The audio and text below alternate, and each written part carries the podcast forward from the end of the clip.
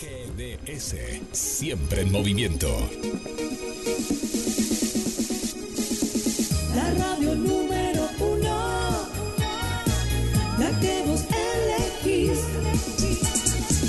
GDS, descarga nuestra app. Encontranos como GDS Radio. Comienza en GDS, la radio que nos une. Conexión con las estrellas. El clásico de todos los martes a la tarde, en el cual compartimos todo el mundo del espectáculo local, nacional e internacional. El momento retro con Marina Pérez. Momentos musicales. Locución Guillermo San Martino. Y le damos la bienvenida a la creadora y conductora del programa, Marcela Laura Fernández. Hola Guille, buenas tardes, bueno a todos, a todos los oyentes de GDS Radio, con las Estrellas, eh, con mucho frío. Del ¿Eh? otro lado ¿Sí? del planeta, ¿cómo está? Yo tengo frío. ¿Tenés frío? sorprendida, ¿podés Sí, creer? Te veo hoy con chal. eh, sí, sí, estás muy a, a tono. No, sí. ¿Sí? Hoy, hoy la verdad que sí, hizo un poquito más de frío. Hizo un poquito más de frío tal vez que ayer, porque ayer, antes de ayer, venía haciendo, pasando la barrera de los 20 grados. Pero estuvo bastante lindo, ¿eh? Eh, hasta hoy, hasta hoy. Dicen que mañana se viene la eh, llovizna, va a estar nublado, no va a estar muy lindo. Sí, sí, pero bueno, eh, seguir acuarentándonos hasta el 24 de mayo, ¿no? Más o menos. 24, sí, ¿Se extenderá 24. para vos la cuarentena? Para nosotros sí. ¿Se va a extender la, la, la cuarentena? Para nosotros yo pienso Sí, que sí. para mí hasta septiembre. Y- Viste que en algunos lugares Italia, por ejemplo, abrió- ¿En Italia qué? se abrió Italia. Sí, y ah, Italia se abrió varios, va- Tanto Italia, hoy hablamos con hablamos con España, hoy a la mañana temprano hablamos con una argentina que vive en España hace 18 años y nos contaba que se abrió, pero viste que acá la prensa de pronto te dice, sí, abrieron y, y no es tan así, cuando vos hablas con la gente que vive allá, ¿qué te dicen? Mira, abrió un bar, abrió un barcito y abrió para poquitos. Eh, otros no se animan a abrir. Otros, no es que abrió, viste, uno acá Sí. piensa y dice, uy, abrió y abrió todo, ¿no? Abrió. No, no, no, no, no, no, no es tan así. España todavía tiene mucha, mucha cautela en, en muchos lugares. Por ejemplo, Madrid y Barcelona. eh, no, no abrió. Pero después España tiene, como tiene la Argentina, muchos pueblitos pequeños, comunidades que son muy pequeñas, y ahí es donde se ve una vida más normal. Te doy un ejemplo, Marce, y a todos los oyentes. Hoy hablamos también con eh, Francisco, un actor que vive en Villa Giardino, esto es Córdoba, un pueblito que tiene, nos contó 9.500 habitantes en promedio. Y claro, ahí la vida, él dice que va y va, va a la plaza, va acá, eh, va a hacer las compras porque hay muy poca gente, no hay contagiados y, y es muy diferente la Argentina. Por eso para mí, Mar del Plata, Capital Federal y Gran Buenos Aires, Rosario y las grandes ciudades de la Argentina, Córdoba Capital, por ejemplo, Córdoba, Córdoba también. olvídate, puede ser hasta, no sé, sí, sí, hasta después de las vacaciones o, o depende cómo vaya todo, sí, sí, sí. Va, sigue la cuarentena, sigue, sí. Y según dicen, que estuve leyendo ahí por internet, que quieren abrir las playas para hacer cosas recreativas. No sé si se van a poder abrirlo. A- acá Montenegro no creo, está muy, muy atento a lo que está pasando y había uno este fin de semana que quiso ir a surfear y agarraron a otro ayer que estaba escalando, haciendo el deporte eh, de, de escalada en uno de los acantilados, una parte de los acantilados y también no, no puede, no, no, yo no, yo pienso que no, no, no, acá en Mar del Plata no creo, por lo menos ahora, no, y no conviene tampoco, no. No, no, no. Bueno, vamos con la parte de nuestro espectáculo. Bueno, que como fue una semana muy triste porque falleció después de un de 14 meses Sergio Denis. No sé cómo me, me, me chocó a mí eso. Es como que, no sé, se hubiese muerto un familiar cercano, no sé por qué. Dice que no tenía maldad el hombre.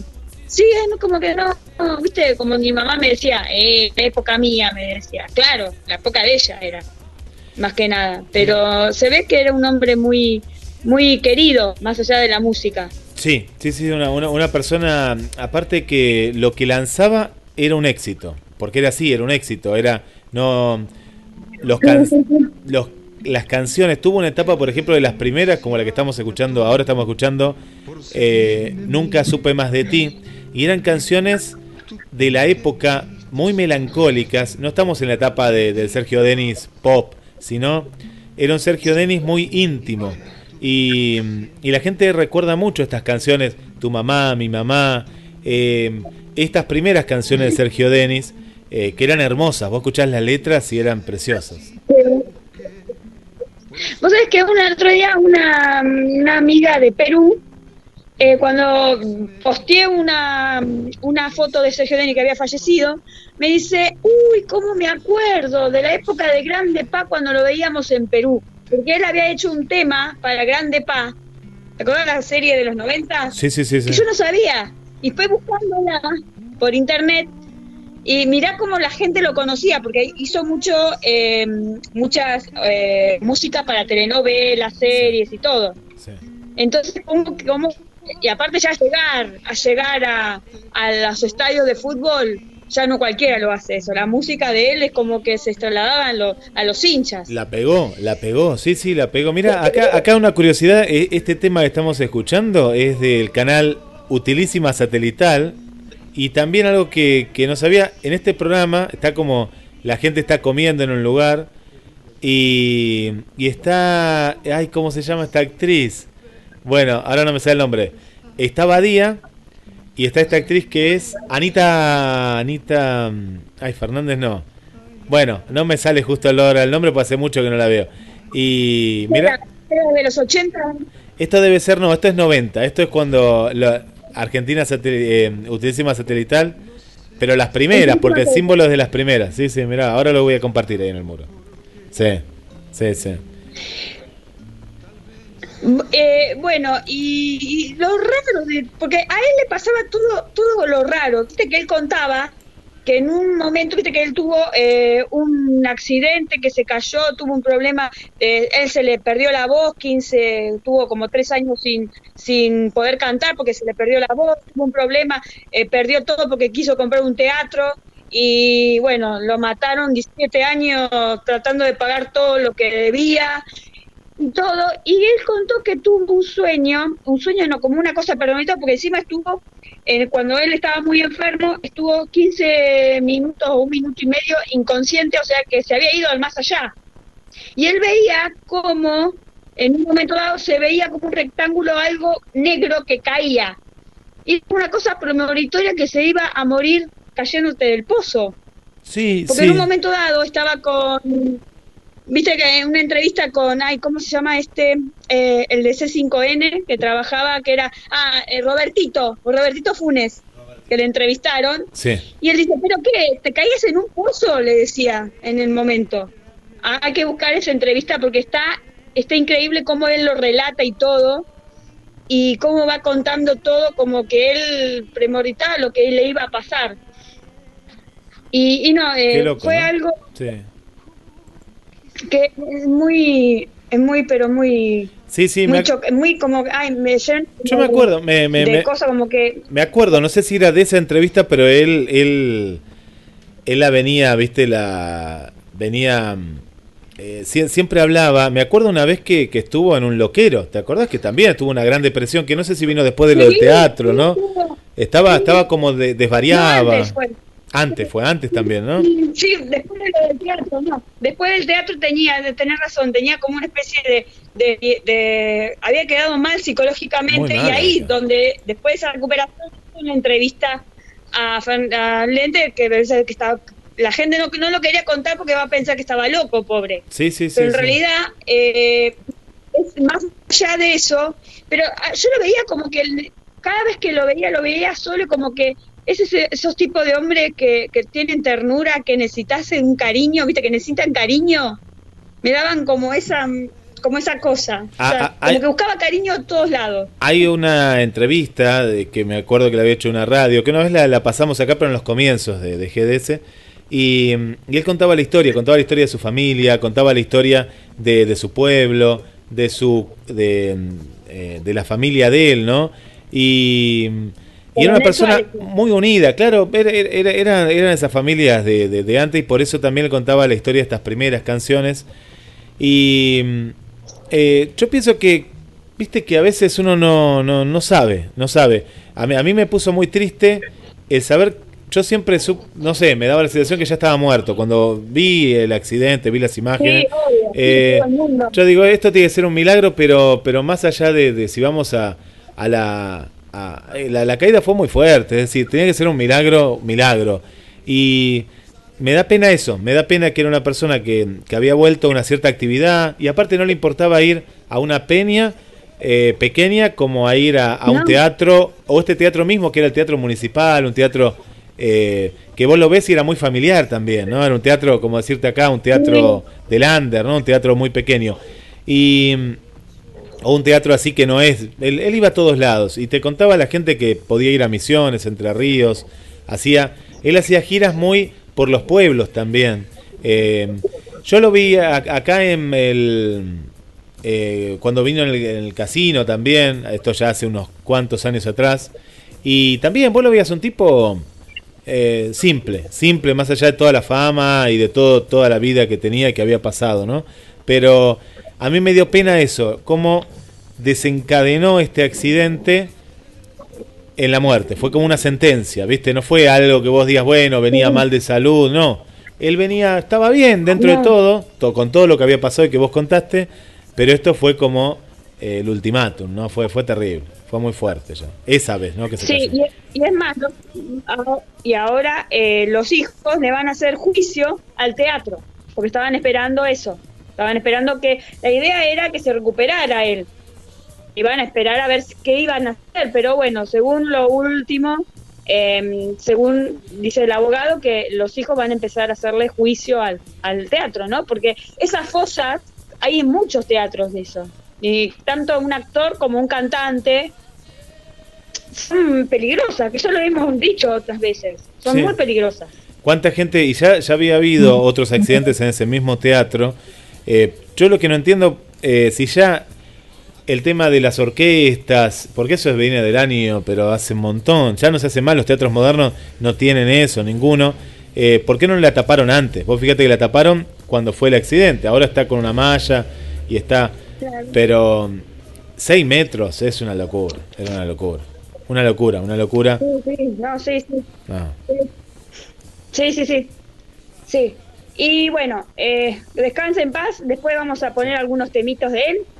Y eh, vamos a seguir que eh, hubo un... Se reunieron varios, varios cantantes, no sé si lo tenés por ahí, que ayer lo mandaron el tema Color Esperanza. Hicieron cantantes grosos, bueno, que creo que lo unió Sony Music, lo hizo Sí, junto sí, con sí. Diego Torres hicieron una color esperanza de eh, color esperanza desde o sea a, a la, a la cuarentena digamos con varios actores eh, músicos muy conocidos muy famosos de Thalía eh, Diego Torres eh, em, bueno Rubén Blades ahora vamos a, a buscar eh, Sí, si sí, está, está acá, está acá. para Eh, sí, sí, ahí, ahí, ahí- ahí- ahí lo ponemos, ahí lo ponemos un poquito. Eh, lo que yo pensaba, digo, ¿y qué pasó con eh, Coti y, y Diego Torres? Estaban, pues estaba Coti Ah, también. con el tema No, pero, pero digo, Sí, acá, pero acá no sé, juntitos. eh.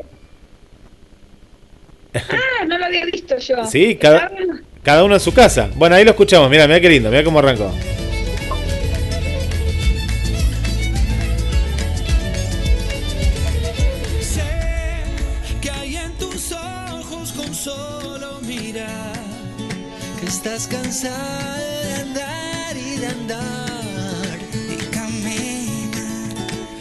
Girando siempre en un lugar.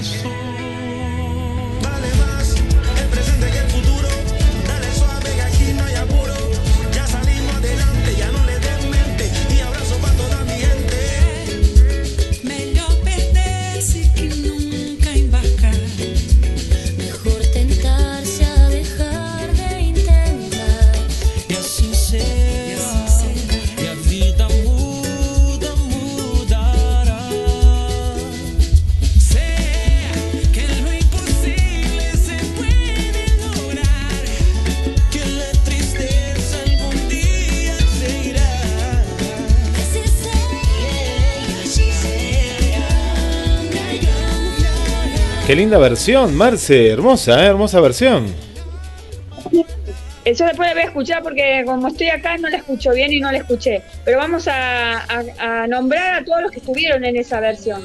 Rubén Blades, Camila, Camilo, Pedro Capó, Coti, Shows, El Cigala, Farruco, Fonseca, Kenny García, Leonel García, Gente de Zona, Leslie Grace, Nicolas Jams, Lali, Ara Maikinam, Dani Martín, Mau y Ricky, Prince Royce, Rauna Alejandro, Reik, Río Roma, Carlos Rivera, Ivette Santalo, Talía, Ángelo, Ángela Torres, Manuel Turexo, Jorge Sanizar de Basilos y Carlos Vives. Todos los ingresos de esta canción van a ser destinados a la Organización Panamericana de la Salud y el tema estará disponible en YouTube, Spotify, Apple, YouTube, Vinci, Pandora y Amazon. Qué bueno. Qué Eh, bueno. Está bueno, son, son grosos lo- los que lo hicieron. Todos, todos, sí, Son- sí, todos, todos, hermoso. ¿Qué le pasó a Carlos Rivera? ¿Quién le cortó el pelo? Se lo cortó él, me parece. ¿Se rapó? ¿Está rapado? Sí, bueno, sí, ah, mira, no, no lo vi. Eh, ¿Qué se le fueron los rulos? Porque tenía unos rulos bárbaros. No, pero no es que se le fueron los, los rulos, se rapó, se rapó con la número 3, con la máquina número 3. Se dio así quedó pelado. No, no, le queda un poquito de pelo, Pero pero la, la- igual, la cuarentena, lo que puede. igual es lindo, es lindo, pero él, pero está, está rapado. Es como que él agarró la máquina o alguien que está con él le, ahí lo, lo, lo peló. Así que ahí está, ¿ves? Sí, sí, sí, está su, su nuevo estilo ahí. Bueno, muy bueno. Arranca, arranca Diego Torres y sigue Coti. Así que se, se amigaron, no sé, cada uno en su casa. Ah, y sí, y no, y bueno, donde hay fama y todo, no, ¿viste? Es así. ¿Te acordás de este ¿Has tema? alguna Eh, serie? sí. No, quería decir algo. Este tema musical, me acuerdo que lo pasaron hasta el cansancio y ya después era como que no, uno no quería más escuchar Color de Esperanza en esa época, ¿viste? Bueno, me pasa como despacito con Luis Fonsi. No, olvídate, despacito. No me gusta. No, no. Terrible, no, y el despacito. tipo la no. pegó, ¿viste? Sí, sí, para mí es el peor La tema, el, pegó, el no peor.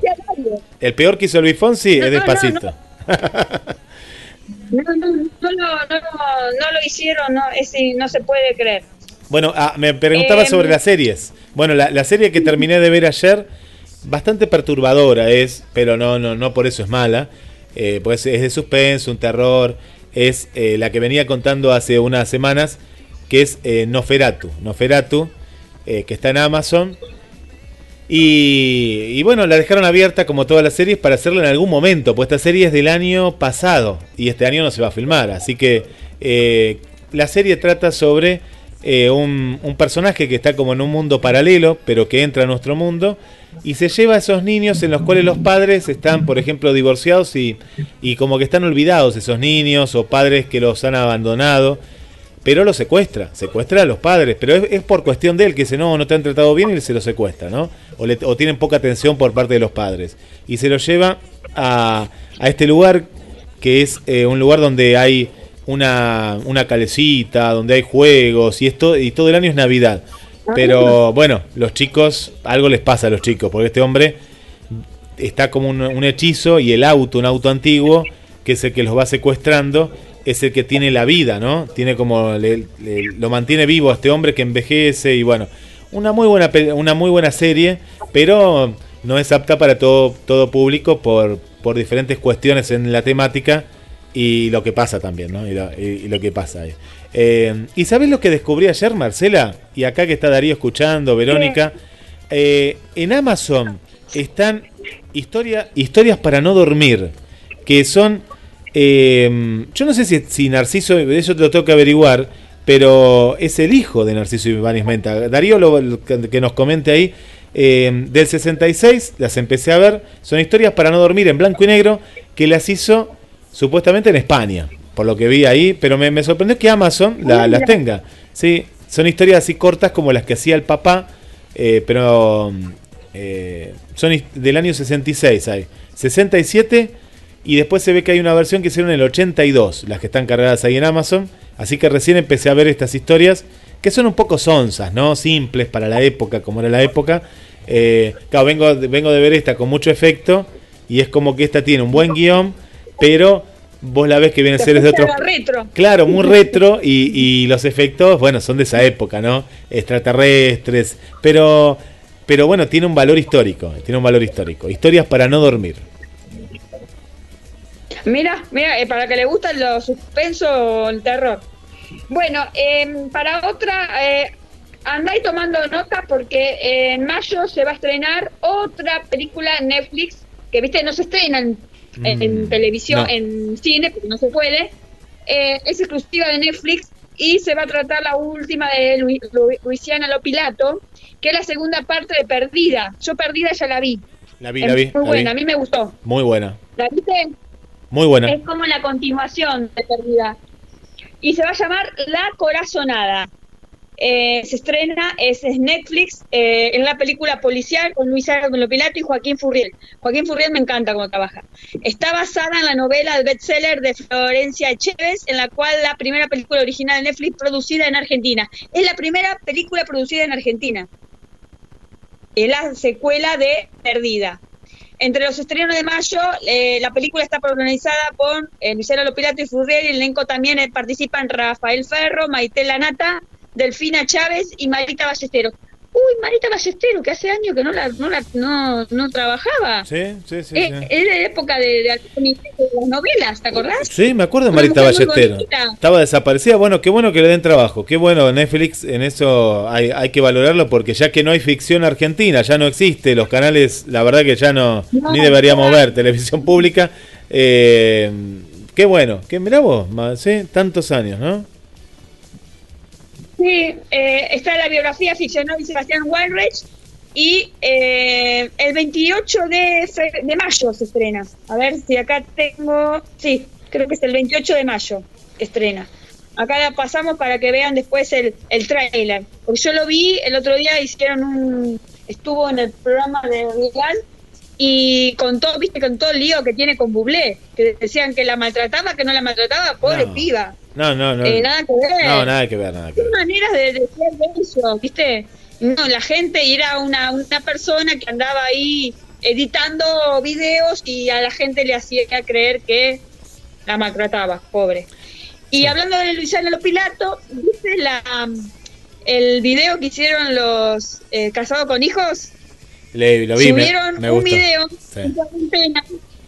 Que estaban, eh, yo a mí no me gusta, eh, mira que casado con hijos no me gusta, eh, no soy de mirar, pero me, me pareció muy bueno cómo hicieron el, viste, como que estuvieron ellos también en cuarentena, cada uno por su lado de la Moni y la dejan sola, viste, como siempre, que no, no venga de Tucumán, no, está genial. Así que ya están calentando motores para lo que va a ser el 21 de, de enero, del, no, el 15 de enero del 2021, que supuestamente van a abrir los teatros. No se saben cómo, viste, es otra cosa, pero bueno, es otra cosa que se nos viene. Viste, Está todo paralizado por ahora. Sí, sí, se viene una, que, una, una eh, nueva, nueva normalidad y será con menos gente, estaremos separados, eh, con algún protocolo, no, algún no, seguramente con muchos protocolos sanitarios. eh, así que bueno, sí, ve- ve- veremos cómo se vuelve, pero vamos a volver a- al teatro, al cine, sí, sí. Bueno, y eh, la última, antes de cerrar, el último chisme, cerrando así ya en, en minutos viene Marina con su momento retro que va a trabajar Los Locos Adams. Los locos. Adams, sí. Y después vamos con eh, Four Seasons, que es un grupo de los 60, que también vamos a hacer un especial musical de ellos. Pero eh, va a haber una queja de músicos argentinos porque eh, los músicos, eh, para ganar dinero a través de eh, streaming, quieren ganar dinero, pero dicen que eh, a partir de ahora em, van a poner un impuesto, Sadaik. Eh, va a poner un impuesto para los em, todas aquellas recitales de grupos o músicos que eh, hagan sus recitales a través de las streaming que merecen YouTube, todas las redes sociales. Eh, dice, según lo confirmado por el organismo, se cobrará una cuota del 12% de los ingresos totales de los shows para los que cobren entradas, porque para los que están en streaming en gratis, no, no le van a cobrar nada. Dice, en medio de la pandemia, coronavirus, suspensión de recital en eventos masivos, muchos artistas encontraron en la web la posibilidad de generar algunos recursos que le permitan subsistir.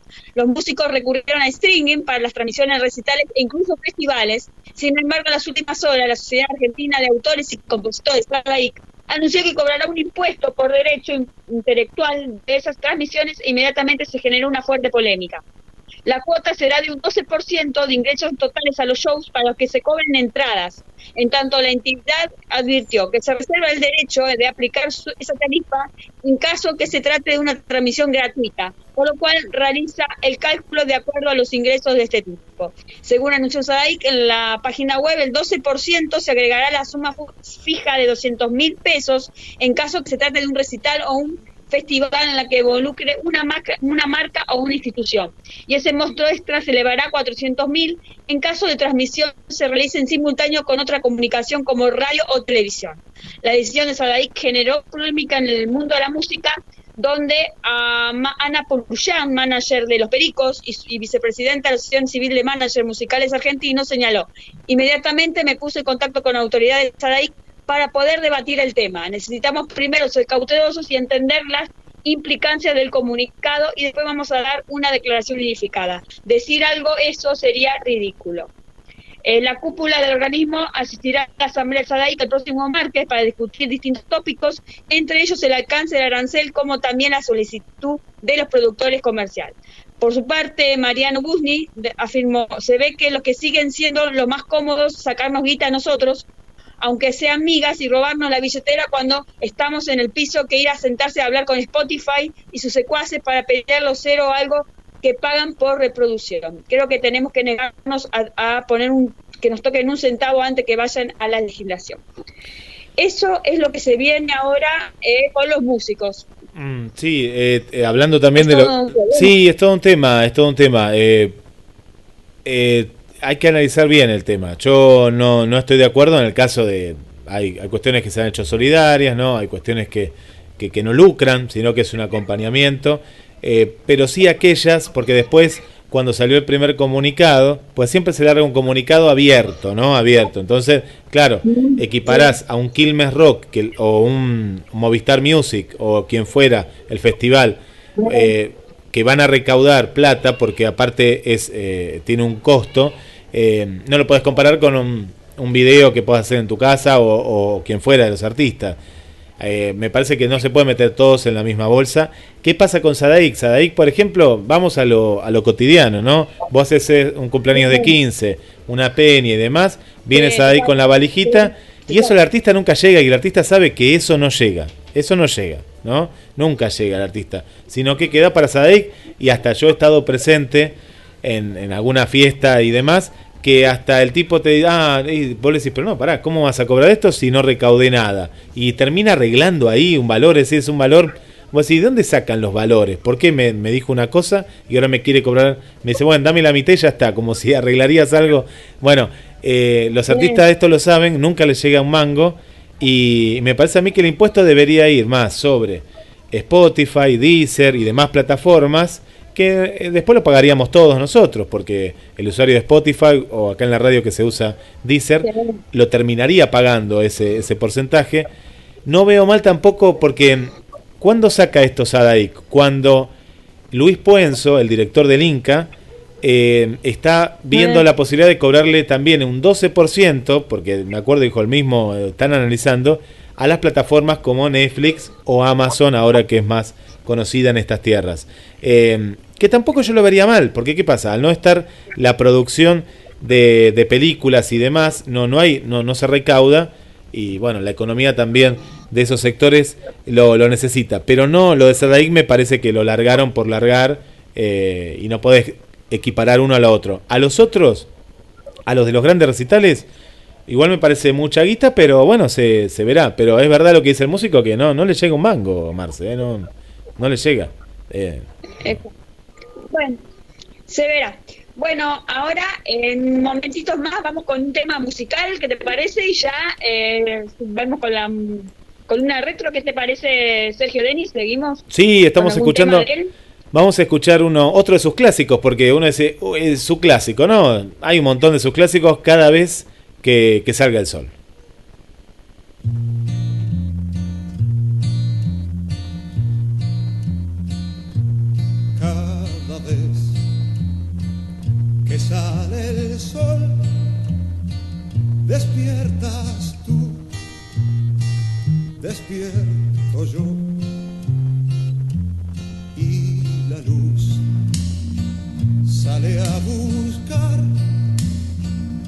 Las cosas que escondió la oscuridad. Ahora ves a dónde estás. Ahora sabes a dónde vas. Buscarás, elegirás el buen camino Y cada vez que nace un niño sale el sol. Después de todas las tormentas sale el sol. Debes vencer la adversidad y no temer la soledad. Tras de la noche más profunda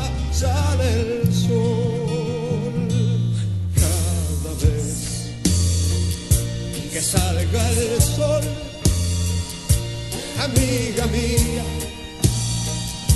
recuérdalo.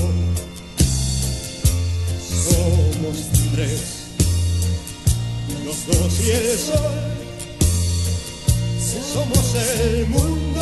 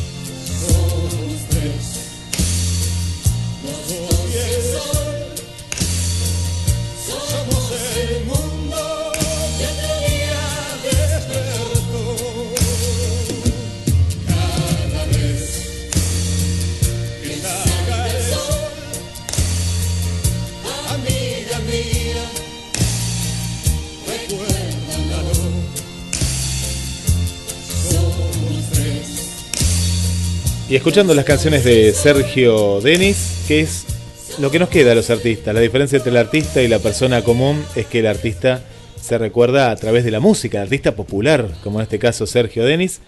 Y le damos la bienvenida a Marina Pérez. ¿Cómo estás, Marina? Hola, ¿cómo están? Bien, bien, muy bien. Eh, uy, me, me estoy escuchando yo. ¿Por qué me escucho yo? A ver, ¿por el altavoz será? ¿Me estás hablando? Eh, porque, pero me escucho el eco, ahí, me, me- me- el eco, el eco, justo que estábamos hablando antes del eco.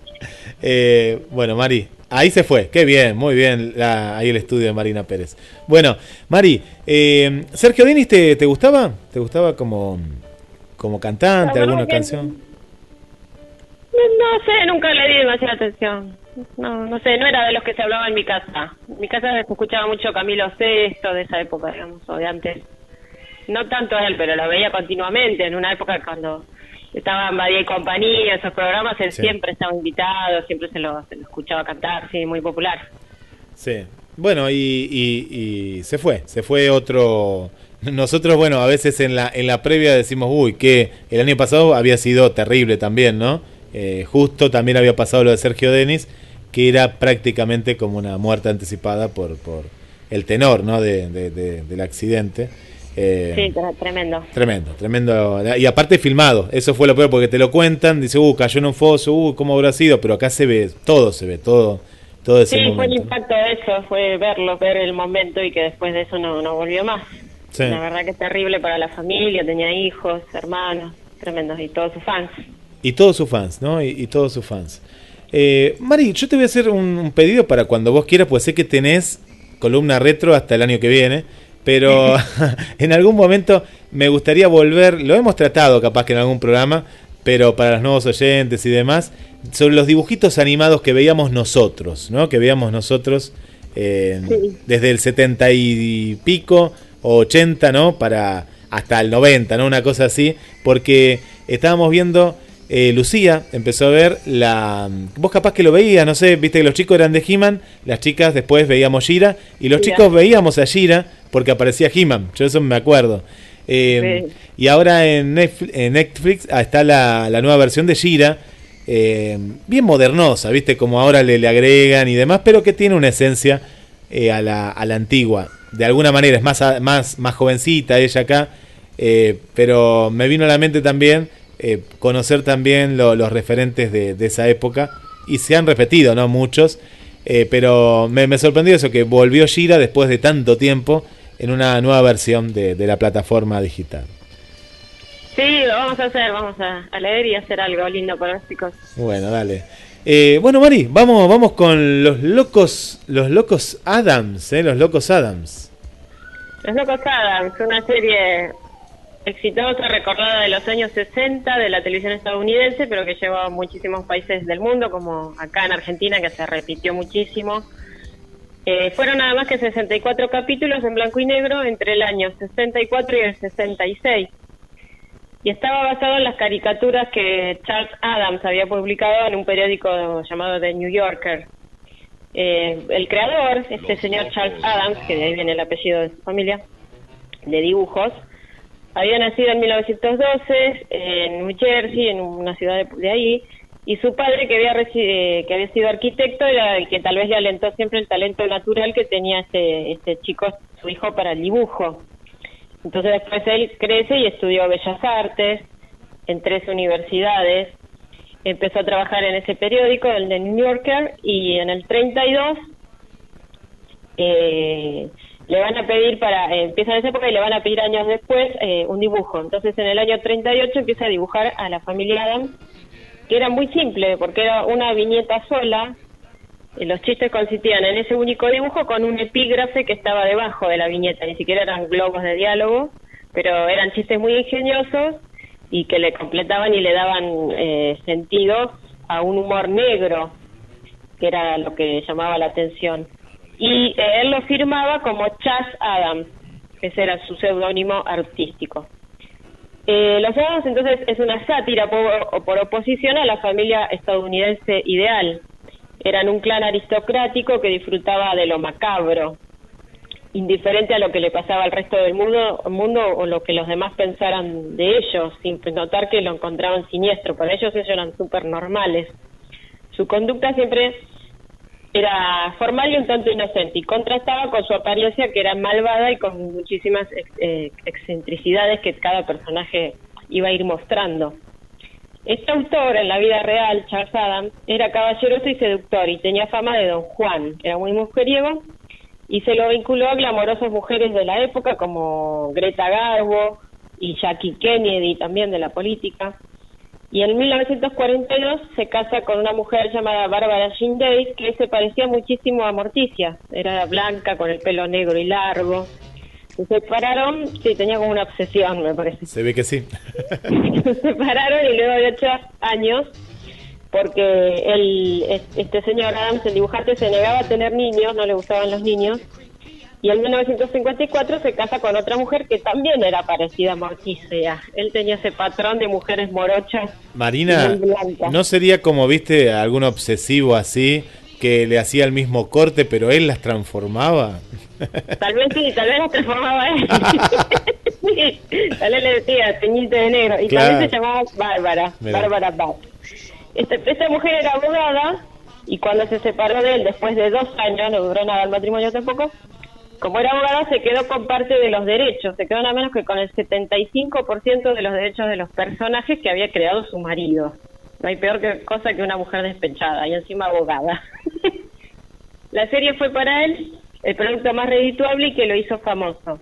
Hasta que un productor de televisión llamado David Levy fue el que se lo, le propuso llevar los personajes a, a ese mundo televisivo que porque los encontraba tan tenebrosos como divertidos.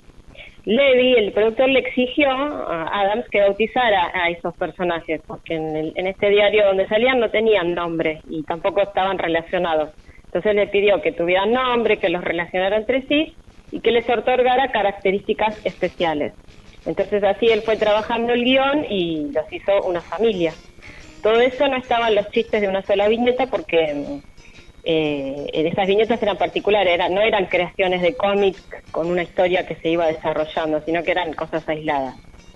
Así que los personajes convivían en un ambiente gótico, bizarro y espectral, y ahí se constituyeron en esa esencia de- del show, esta familia de locos.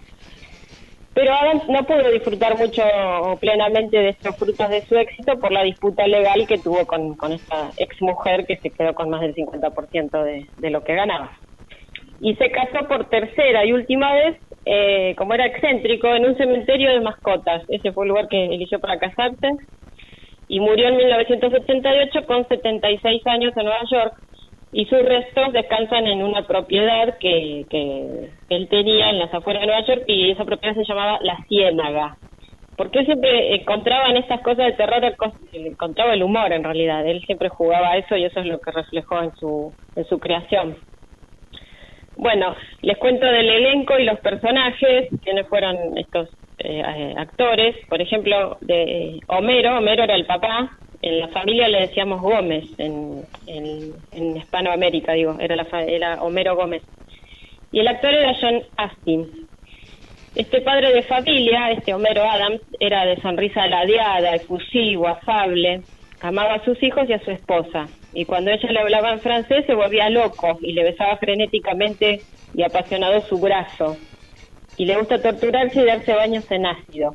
Vuelve loco a los vecinos, pero él cree que los vecinos lo adoran.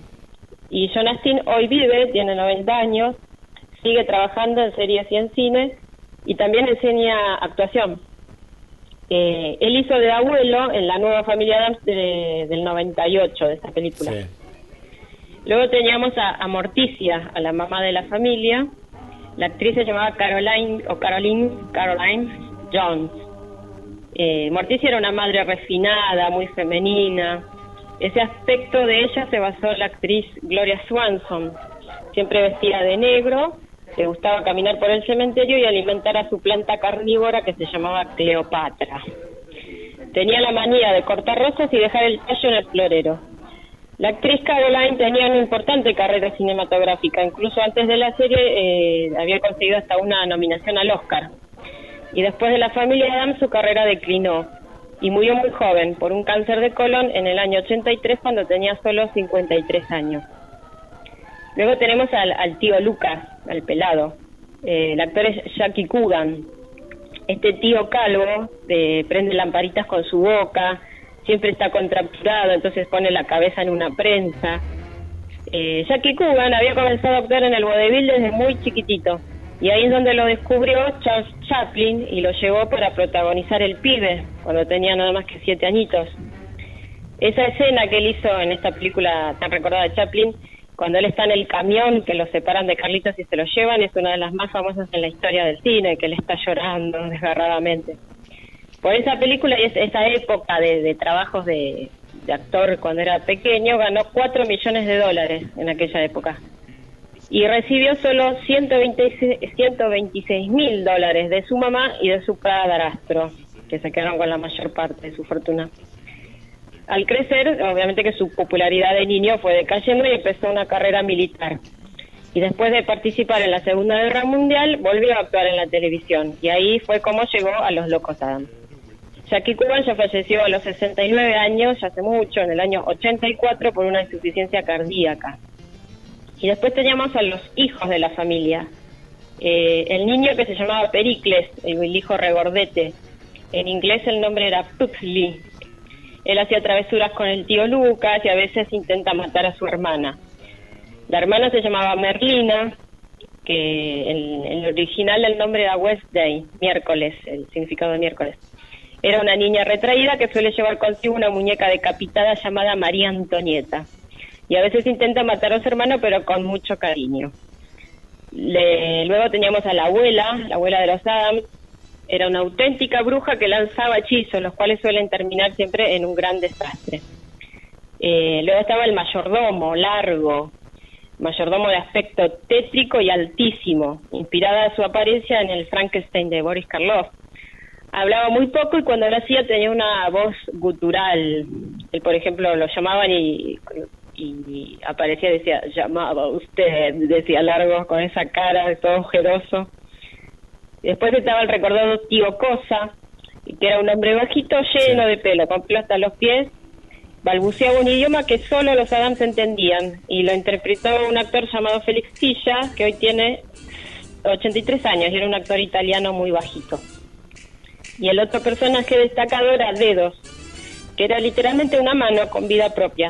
Salía de una caja y ayudaba en todo lo que podía a la familia y se comunicaba con el lenguaje de señas o con el go- código Morse. Algunas curiosidades, bueno, fueron la, la canción que tan identificaba, tanto identificaba la serie. Aparecía en la intro que era muy larga, como eran entonces la- las intros de todos los programas de televisión.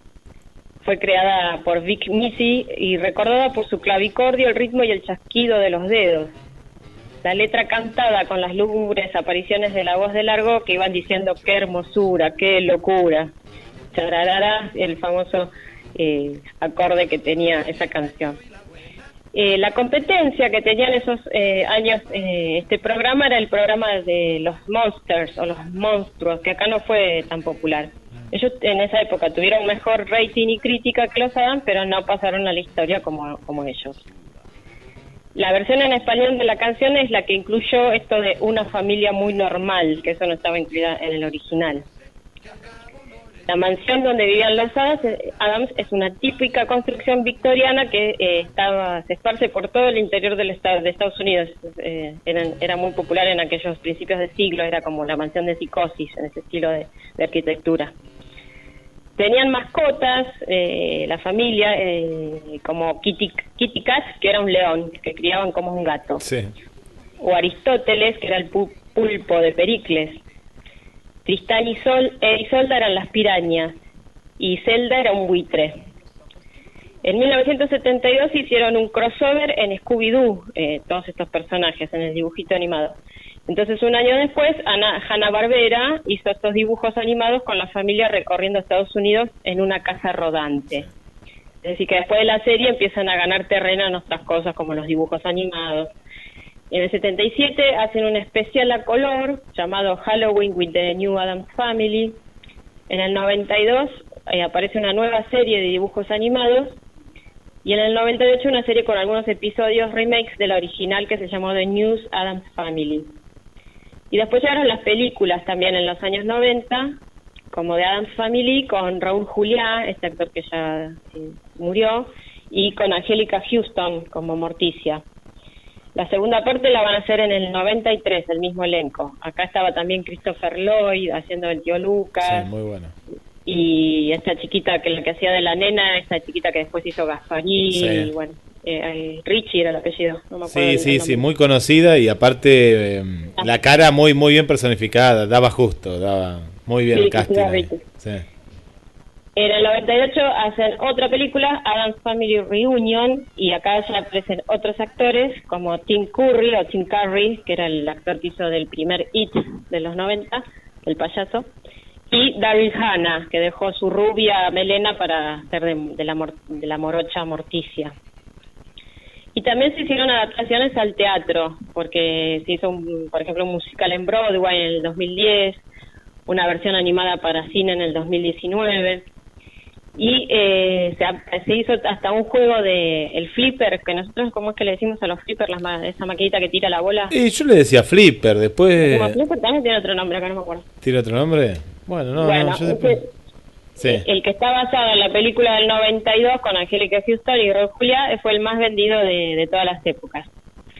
Estos Adams, esta familia de locos, tenían la convicción de que no había nada errado en su estilo de vida y no comprendían por qué sus visitantes huían aterrorizados. Fue el mejor humor negro de una comedia blanca, sadismo y terror para principiantes y terror y malevolencia inocente, deliciosa e inocua. Sí, porque no daban miedo, daban risa, pero eran así totalmente eh, raros. Eh, ese es el recuerdo de los Adams, que bueno, ahora no se ve en ningún lado, pero en una época lo repetían a cada rato, me acuerdo. No, a- aparte... melodías, así como con el zorro. Eh, claro, sí, y lo deberían repetir, porque aparte es un humor muy cotidiano, muy familiar y fresco. Yo me acuerdo que era, eh, eh, vos, cada personaje, vos te enamorabas de, de un personaje o, o- o de otro, pero tal cual, Marina, no, no, miedo para nada, no, no, no, no, no te da miedo, al contrario, era como que los querías, viste, Lo- los querías a ellos. Eh, Sí, Hermoso, hermoso. Bueno, qué lindo, qué lindo volver a, a esta época. Y muchos, muchos, y me, me incluyo, eh, los conocí a través de la película del 92, 93, ¿no? De, de la película de los 90. Eh, y Ah, esa película fue muy, muy exitosa en su momento. fue muy exitosa, muy exitosa y, y de ahí empecé a ver la serie y bueno, que la serie estaba como contaste, ¿no? Fue, fue todo, todo un éxito, ¿no? Todo un éxito. Bueno, ahí, estamos recordando a los locos Adams. Viste que en el primer bloque le, contaba que ayer, buscando, viste, a veces hay tanto que no hay nada, ¿no? Y en estas plataformas de pronto, o ya viste bastante y de pronto ves otras que, bueno, no están tan buenas. Y encontré esto de Historias para no dormir, que es la serie dirigida por Narciso Ibáñez Serrador, ¿no? Y acá cuentan, ¿no? Que fue pionero en España en el género del terror, misterio y fantasía y psicología realizada sobre los guiones propios o también basados en adaptaciones literarias de obras como eh, Edgar Allan Poe, eh, por ejemplo Carlos Buiza, que es un escritor español, y tantos, tantos otros, ¿no? Y Muy bueno. está muy bueno, sí, sabes que acá arranca con el capítulo de la mano, y acá estoy viendo en, en la página que encontré de Prime Video, como se llama Amazon, y hay un capítulo, no sé si habrá capaz otros más, que claro, trabaja su papá también, ¿no? Narciso Ibáñez Menta, y, y bueno, esto que yo le contaba a Marcela, ¿no? De ver una serie tal vez de terror, ¿viste? Ahora que hay demasiada sangre y muy mucho morbo, porque esta eh, Noferatu está buena, pero no la podés ver con, con los chicos ni en familia porque tiene mucho morbo, ¿no? Eh, y e- estas eh, tenían esa, esa simpleza y se asocia mucho a los locos Adams porque vos la veías, te atrapaba, pero a la vez también la podías compartir en general. Ayer, por ejemplo, se llamaba La Mano y era una mano que era como un, un futuro, ¿no? Eh, y no se sabía ni dónde estaba y le faltaban tres dedos a esa mano. Y, la venían a buscar unos extraterrestres porque querían la mano completa que ya le habían robado los dedos. Era muy inocente, muy tonta esa, pero, pero te atrapaba, ¿no? Eh, ver eh, los efectos de la década del 60, este es del 62. Y después hay otra temporada que se hizo al año siguiente, en el 67, mira cuántos años han pasado, y la tercera temporada cargada salta al 82, ¿no? Al 82, ya con, con el color y, y bueno, eh, marcó un antes y un después en, el, en lo que es el terror en España, ¿no? En España, en España. Así que bueno, aquellos que... Hubo muchas producciones de terror estos últimos años, o de terror, o de tipo psicológico también, como esa que hizo Darín, que le desaparecen los chicos en un edificio. Hay muchas de esas películas. Hay muchas, sí, sí, hay muchas. España. En España, sí, sí, tal cual, tal cual. Y acá, por lo menos acá la página de Amazon lo toma como que el pionero fue Narciso Ibáñez eh, Serrador, que estuvo en un festival de cine cuando se le hizo uno... Sí, Sí, sí. Que es grande, ¿eh? porque yo cuando vino acá pensaba ver, no sé por qué, eh, digo, ah, una persona de tal edad y no, no, es eh, eh, ya es una, una persona grande, claro, porque uno lo tenía al papá, que, que bueno, lo tuvimos tanto tiempo, ¿no? Y fue un ícono, como has contado en otros momentos eh, retro. Y es verdad, hay muy buenas películas españolas, ¿eh? el cine español del 2000 para acá venía haciendo buenas producciones, pero lo ha superado y mucho al cine argentino. Tiene muy buenas películas y muy buenas series, que, que es lo que le falta a la Argentina, ¿no? Series de, de autor eh, que vos las ves en las plataformas y son muy buenas series de, de- de todo, todos los estilos, ¿no? En eso nos han superado más. Tal vez que en el cine estamos parejos, ¿no? Dentro de todo. Pero en estos últimos años eh, Netflix ha, ha financiado muchas series eh, españolas, ¿eh? muchas, muchas.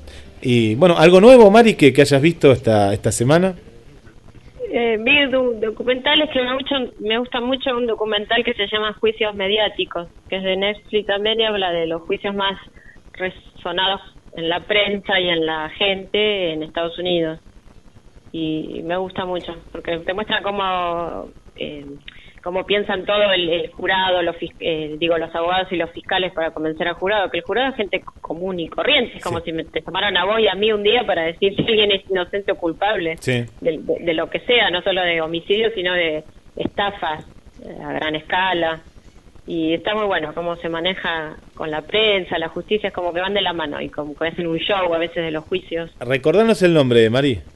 Juicios mediáticos. Juicios mediáticos. Bien, juicios mediáticos. ¿Sabés que acá en la provincia de Buenos Aires, yo me anoté, hará hace unos años, empezaron a ver ese tipo de juicios y yo, yo estaba en la televisión con un amigo eh, abogado, ¿no? El conductor era abogado y estábamos en un programa en la televisión de- del cable.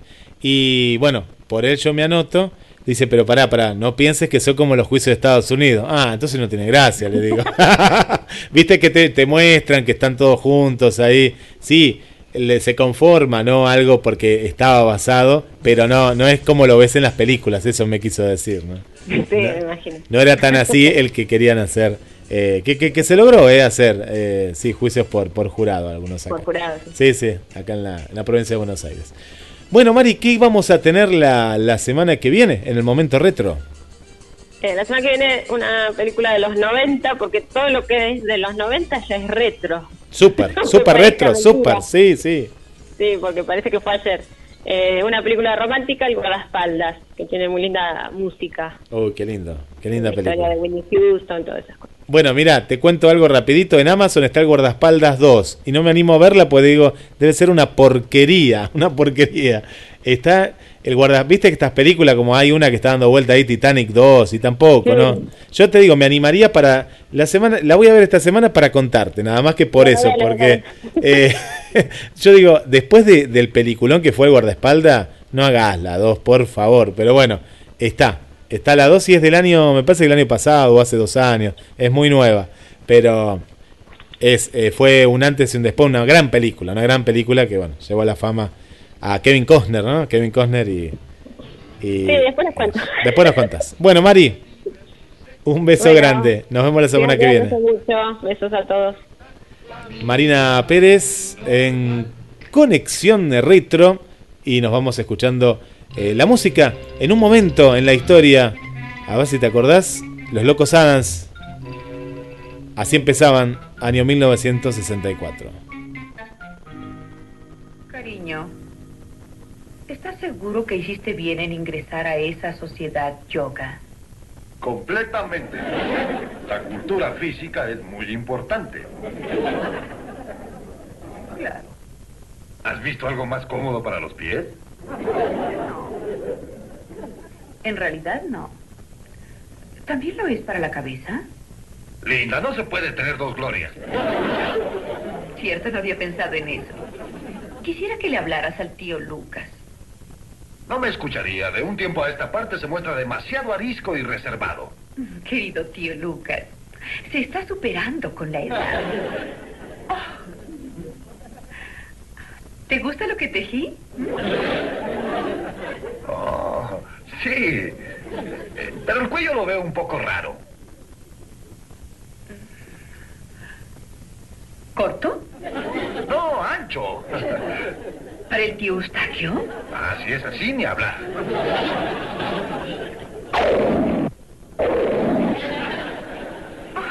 Las dos.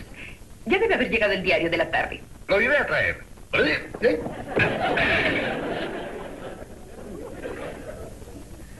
Vuelve pronto. Descuida. Te esperaré en el invernadero, ¿eh? Morticia, Mm. Tu belleza se ha conservado intacta a través de los años. Es más, yo diría que se ha acrecentado desde nuestro primer encuentro. Adulador. Búbula. Ay, esa palabra. Mejor me voy. GDS, siempre en movimiento.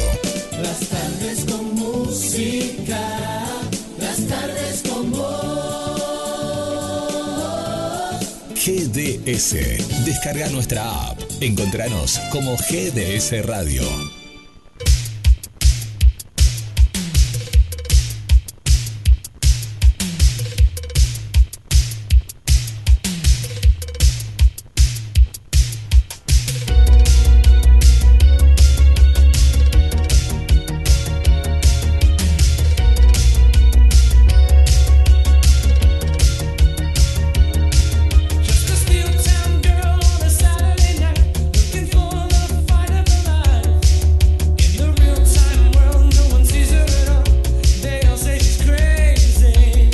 Estás escuchando Conexión con las Estrellas todos los martes a partir de las 6 de la tarde.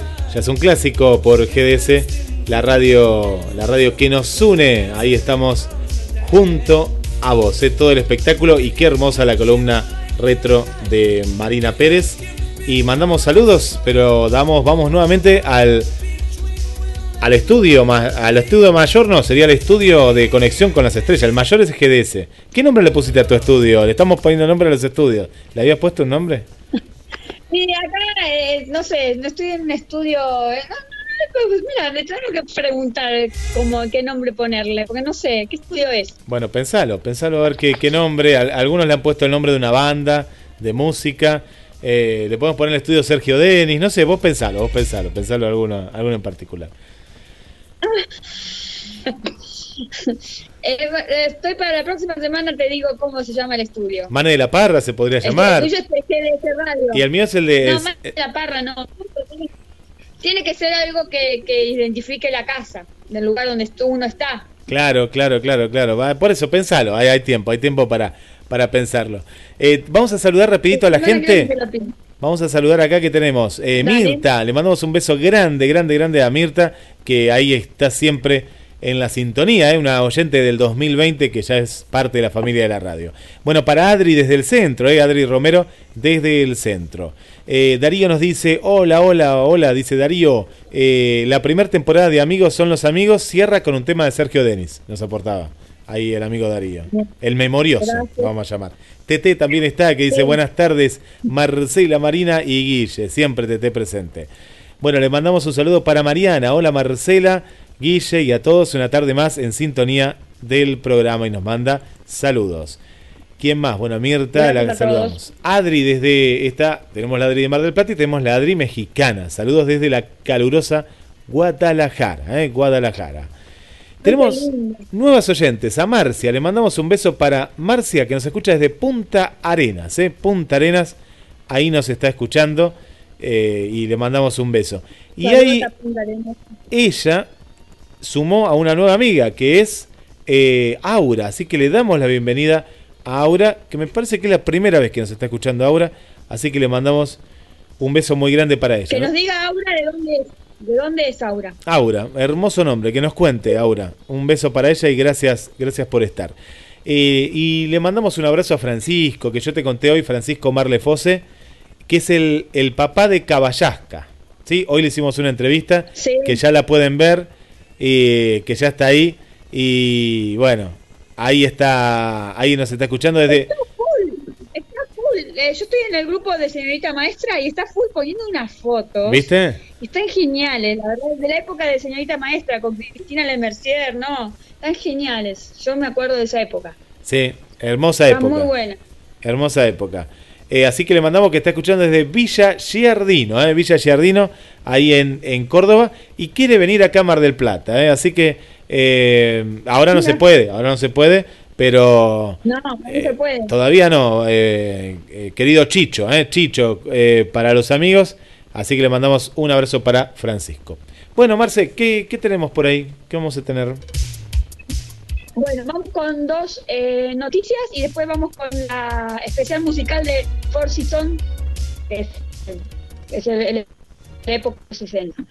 Eh, bueno, en la que va a reiniciar eh, muy prontito eh, producciones de telenovelas ah, con medidas sanitarias Televisa. El grupo Televisa dice que se prepara para reactivar las grabaciones de sus producciones de telenovelas y series en el Foro San Ángel. Em, después de seis semanas de haber tenido trabajo de sus producciones por responsabilidad social y solidaridad por su personal por la contingencia sanitaria, el Grupo Televisa se prepara para reactivar las grabaciones con sus producciones y telenovelas y series en los foros San Ángel. Desde finales de marzo, los productores del Grupo Televisa fueron parando y para la primera semana de abril los foros Televisa estaban totalmente inactivos y como medida precautoria para la presencia de pandemia de México COVID-19. Telenovelas como Te doy la vida, El imperio de mentiras, con grabaciones ya avanzadas, tuvieron que detener sus eh, trabajos para proteger a su elenco y equipo de producción. Ahora son justamente esas las producciones que urgen que la televisión puedan reactivar para poder cumplir con los calendarios de programación.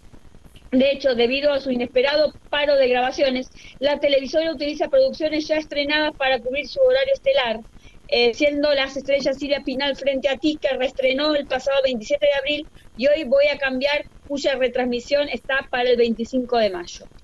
Eh, eso es eh, a primera semana de junio eh, se van a reactivar y se espera que en la primera semana de junio estén ya reactivados los, los trabajos a primera línea en Te doy la vida, Imperio de Mentiras, Vencer el desamor, La Mexicana y El Güero.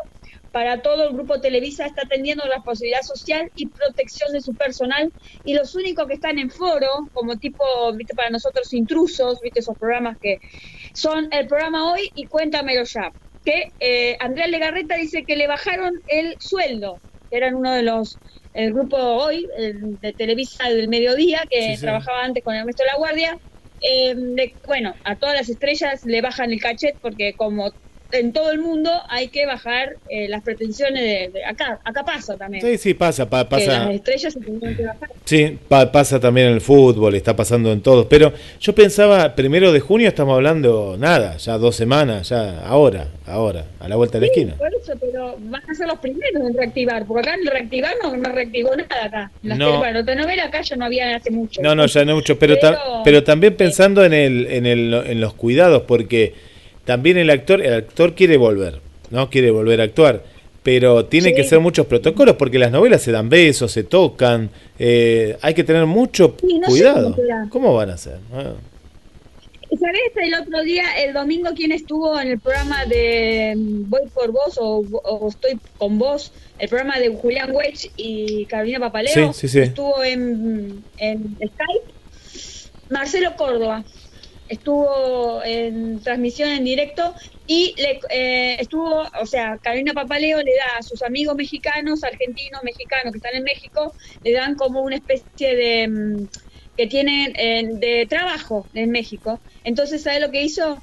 Recorrió con su camarita eh, cómo están los Televisa en este momento. Entonces fue con su camarita, eh, con su barbijo y todo, viendo hasta dónde podía llegar con Televisa porque está todo cerrado. Era todo, todo, o sea, no, hay- no hay nadie en la calle. claro, claro, caminando. claro. Sí, sí, sí, no hay Así nadie. que le estuvo mostrando los- las calles de México cómo están en ese momento con la cuarentena. Mirá qué Estuvo bueno. muy bueno porque bueno. eh, es una nueva, un nuevo segmento. Como Caro tuvo varias amistades por, por Secreto de Novela, van a ser con varios artistas argentinos por el mundo, se va a llamar. Actores de afuera, que eh, argentinos que están trabajando afuera, actores. ¿Cómo, Así Marce, que eh, uno de los primeros fue en qué horario va el programa? sábado y domingo a partir de las 9 de la noche. Ah, qué bueno. Con Julián. Wedge. Es muy divertida, ¿eh? Me gusta la dupla que hacen. Estuve mirando un rato. Es muy divertido los dos. Bueno, Julián es un genio conduciendo. A mí me encantan esos programas de, de él. Sorpresa y media, todos los veía yo. Y Carolina bastante bien la hace para conducir, porque son dos locos conduciendo. Bueno, y entre otros temas, eh, Antonio Grasalla lo internaron. Tiene un problema de estómago y con la pandemia y todo, entonces lo tuvieron que eh, trasladar para cuidarlo más, pero el problema es que tampoco lo pueden tener mucho por, por la duda que le agarre el virus. Así que está muy controlado y eh, es un chico que no quiere tomar la pastilla, ¿viste? Porque es muy, y, ¿viste? Que es un hombre que hay que llevarlo, ¿viste? Es muy caprichoso. Pero, pero, ¿por qué? los médicos no, no los... Dice eh, que dice que no tiene nada que revisar, no tiene gravedad los achaques de la edad, porque tiene dolor de estómago y debe tener algún pro- problema de estómago y le están dando medicación a Gasalla que no toma con facilidad, dice que le cuesta tomarlo porque los médicos, viste, es como un chico, generalmente cuando vos sos un chico no, no, no es, es así. Sí, no, no, no querés tomar el jarabe, pero bueno, el tema... que Pero No, es, lo es, es- su salud, el tema es que es su salud. con- Sí, sí, pero bueno, son así cuando se ponen Sí, más sí, grandes sí. son peor. Te lo digo porque por experiencia, porque mi papá era igual, así que olvídate. Son así y es peor. Sí, sí, sí. Bueno, vamos con The Four Seasons, es un grupo eh, de la banda de los 60, que yo nunca, en realidad nunca los escuché. Eso, esto me lo dio para que lo, vamos a decirle una interna, Marina Pérez me, me dio esta idea de, de poner este grupo, que la verdad que yo nunca en mi vida los había escuchado. Eh, The Four Seasons es una banda estadounidense del rock y pop que tuvo éxito internacional en la década de los 60 y 70. En 1960 la banda conocida como The Four Loaves se convirtió en Four Seasons, con Frankie Valli como cantante principal, Bob Gaudio en teclados y vocales de tenor como Tommy Di Vito en la guitarra principal y voz de baritonio y Nick Massey en bajo electrónico y voces bajas. El nombre legal de la organización Four Seasons Martix, formada por Gaudio y Bali, tomada después de una audición fallida en 1960, mientras cantantes, productores y músicos han entrado saliendo de la banda, Gaudio y Shali sigue siendo eh, constantes en la grabación. Gaudio ya no toca en vivo, dejando a Bali como el único miembro de la banda desde su inicio que hace parte de la gira en 2017.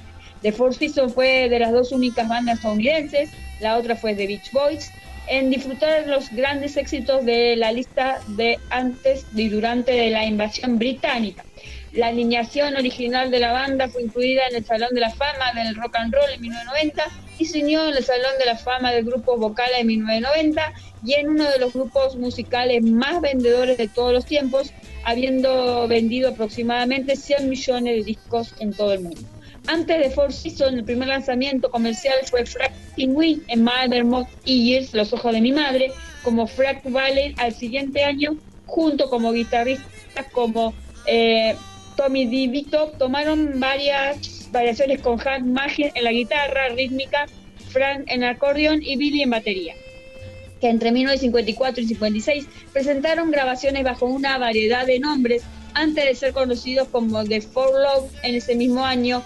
El cuarteto lanzó su primera grabación, Your Love Me Live, que apareció en la lista de Billboard Top en la lista 62. Eh, cinco sencillos más de Four Loves en Victors fueron lanzados en el año siguiente, virtualmente sin ventas en el Real Plane Shoot Plane en 1957, séptimo sencillo de la banda, esta vez en Epic, que no fue éxito. En 1956 a 1958 la banda permaneció junta, presentándose en clubs y salones de folk love y grabando sellos musicales como Frankie Tyler y Frankie Valley y The Travers. Frankie, The Roman, The Voice in the Topic son algunos de los 18 nombres que fueron utilizados de manera in- individual como colectiva por los miembros de la banda en 1958. Charles Cohen fue reemplazado por Nick Massey en bajo y agrupación. En 1959 la banda comenzó trabajando como productor y compositor Brock, inicialmente en su sesión, en la cual grabó con una intención de liberar un sencillo solo, y más tarde ese mismo año de For Love se presentaron en Baltimore al mismo tiempo que Roll Steens, quienes tenían un gran llamado Short Shorts, esa canción coescrita por el compositor Bob Gaudio, que también fue tecladista de Rush en 1959. The Four Son firmaron como artistas en la compañía de producción Cream, liberando su primer sencillo producido por Creep bajo su nombre en 1971. Bermuda Spanish Lands es Gov Records y el sencillo no llegó a las listas. La banda continúa trabajando con el productor Bob Cream como cantante de respaldo en ocasiones presentándose con diferentes nombres de la banda para producirse en Crew, dueño del sello Topic. Eh, siguiendo este, Bob Gaudio escribió una canción posterior a una discusión entre Cream y Gaudio y fue titulada Sherry. Por cierto, esta canción se hizo en 15 minutos y se aprovechó cualidades vocales como Frank Valli. Después de que la canción fue grabada, Cream y los miembros de la banda solicitaron un sello discográfico para liberarlo. Esta hizo que Frankie eh, hablara para Randy Wood, el manager de venta de la costa, y este sello discográfico en Big Cheese, no el fundador de Records, quien sugirió la li- liberación de Sherry a la decisión hecha por Bibi. La impresión que dio de Sherry fue que Creep pudiera firmar un acuerdo entre la compañía y producción B. Shane por su liberación. Fueron los primeros artistas blancos en firmar para Big Big. Eh, de Big a Phillips. Después del éxito de la banda, Bill Records fue, tuvo un desastre financiero. El sello había liberado de un inicio varios sencillos de los Beatles en Estados Unidos, cuando The Beatles se hicieron y, ampliamente populares. Beanie fue inundada con órdenes y ellos comenzaron a enviar más de 2 millones de grabaciones en los Beatles en sencillos mensuales. Los, la enorme eh, demanda de la producción de masa involucraron problemas de pago y la pérdida de los bits cuando Transglover, sello de EMI, para distribuir sus productos. Canceló el contrato el 3 de agosto de 1963 debido a que no hubo pago de regalías.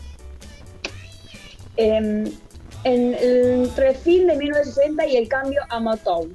Para 1969 la popularidad de la banda declinó con cambios en el gusto del público, el cual mostraba su interés en el rock con variantes hacia heavy metal y los cambios en la música popular de acuerdo con las protestas del público en relación con los cambios sociales y culturales Después de eso, Bob Gaudio, junto con su pareja compositora de música, escribieron un álbum conceptuado titulado The Good Imitation Life Month, en donde la ah, se discutía las situaciones contemporáneas de bandas de temas como divorcio y haciendo la banda quedaran sin movimiento, en donde se satirizaba las nuevas formas que mostraban los Americans y Cruising Ends Resurrección. Eh, Alineación actual: Bad Boss, eh, Robin, Robin teclados, Craig Dean batería, Kelly Woods bajo, Matt Bellon guitarra, Barry Belly guitarra, Thompson coros y Brian con coros y Brian Metz coros y Landon Beer coros. Bueno, eso es algo de lo que tiene esta banda, que es una banda que fue de los 60 hasta el presente, todavía Sí. sigue en actividad. Sí, sí, sacaron un nuevo disco hace muy poco tiempo. Eh, esas bandas, viste, que siguen, ¿eh? Siguen, siguen, siguen ahí en el, en el tiempo. Son como los Rolling Stones. Sí, Son como los Rolling Stones. sí. Y qué linda de música esta música, música de, de, de la época, ¿eh? De la época. eh, de esa época, pero que es una época... mejor época. Sí, hermosa época. Hermosa época. Sí. Exacto. La verdad que sí. Bueno, ya nos vamos despidiendo eh, Nos vamos. con temas de, de Four Seasons. Ya vamos cerrando el día de hoy. Y bueno, la semana que viene vamos con eh, Winnie Houston. Vamos a hacer el especial musical. Sí. Ya que vamos a hacer la parte resto, que es el guardaespaldas, que es una música hermosa, como dijo Marina. Tiene, eh, tiene la mejor parte musical de esa película. Muy buena, muy buena la, la, la película. Y quería contar algo, Marce, de lo local. Eh, en lo último, que nos llegó una propuesta a la, a la página de, de la radio. Se están haciendo diferentes campañas, ¿viste? Los artistas locales también están, están viendo la manera de, a través de algún protocolo, poder en unos meses, ¿no? Siempre hablamos de unos meses, ¿eh? Estamos hablando de unos meses, de poder volver a, a cierta, cierta actividad. Se está hablando con, con diferentes eh, referentes, se está viendo la, la- referentes de, de- de- de la política local, se está viendo la manera de, de poder, cómo se puede reactivar, pero pensando, ¿no? Pensando Y bueno, hay una convocatoria de artistas eh, solidarios. Y bueno, para dar una mano de, de manera de manera comunitaria, ¿no? Eh, estamos hablando de cantantes, actores, hay- hay toda una, una gran cantidad. Vos sabés que la, la- la cultura acá en Mar del Plata es muy rica. Vos fíjate que lo, Sí. que lo que va a pasar con el tema de en las vacaciones de, de invierno, ¿no? Uno que se pensaba que, que algo se podía, se podía llegar a hacer o reactivar y demás. Y bueno, no, vemos que no, como va, como va camino, eh, parece que, que no, no, no, por, por el momento. Bueno, es una, una campaña para ver cómo se sigue en el, en el día a día. Eh, se hacen eh, donaciones, vamos a dar eh, los datos que ellos nos, nos, han, nos han dado. La pandemia nos obliga a quedarnos en casa, pero sabemos que la situación no es la misma para todos. Son muchas las familias que viven en- del día a día y por eso seguimos unidos a la distancia, aportando nuestro arte para ayudar a todos. Sumate, hace una donación directa y a voluntad al comedor Los Peques de Santa Lucía. Eh, nos dan, nos pasan un, mail que es artistas solidarios de pie arroba gmail.com. Recibí material digital de músicos nacionales eh, que colaboran también eh, con nosotros en, en los conciertos. ¿no? Es una de las tantas campañas que hay, en este caso artistas solidarios de pie arroba gmail.com. Ahí tienen una, una página que es la que no- nos han invitado. Y, y bueno, hay, hay, mucho, mucho que se está haciendo, que se está pensando con la Secretaría de Cultura. Hubo esta semana en, en la cual la radio participa de una convocatoria eh, desde la municipalidad por... eh, también, vos, vos cuando ves los requisitos y demás, se habla todo en potencial, porque como no se sabe, y se presentó la radio con un proyecto eh, justamente eh, dedicado para, para los niños. Y, y bueno, hay, hay diferentes propuestas que hay, pero cuando se hablan de temas de fechas, eh, no, del- viste, se habla todo en potencial. No. Bueno, después les voy a estar contando porque esto cerró el 15 de mayo y bueno, es una propuesta en, en la cual es diversa para cantantes y nosotros entramos en lo que es cantantes, pero también es para lo que es arte y tecnología y ahí es donde entramos, donde entramos nosotros. Así que bueno, hay muchas propuestas pensándolo desde la casa, pero también con la idea de que en algún momento es- estas propuestas puedan salir a la luz a un teatro, centros culturales y volver a esta cierta cierta normalidad, ¿no? Cierta normalidad. Así que bueno, veremos qué es lo que lo que pasa y pero bueno, no esperemos mucho para lo que es Mar del Plata y demás, pues me parece que falta, falta bastante, ¿no? Para para volver a esta normalidad. Sí, sí. La verdad que sí. Sí. Perfecto. Bueno, Marce, gracias. Bueno. eh, no, de nada. Y nos vemos el próximo martes. A todos, gracias por la sintonía y nos vemos con, con otra conexión con las estrellas. Chau. Chau, chau.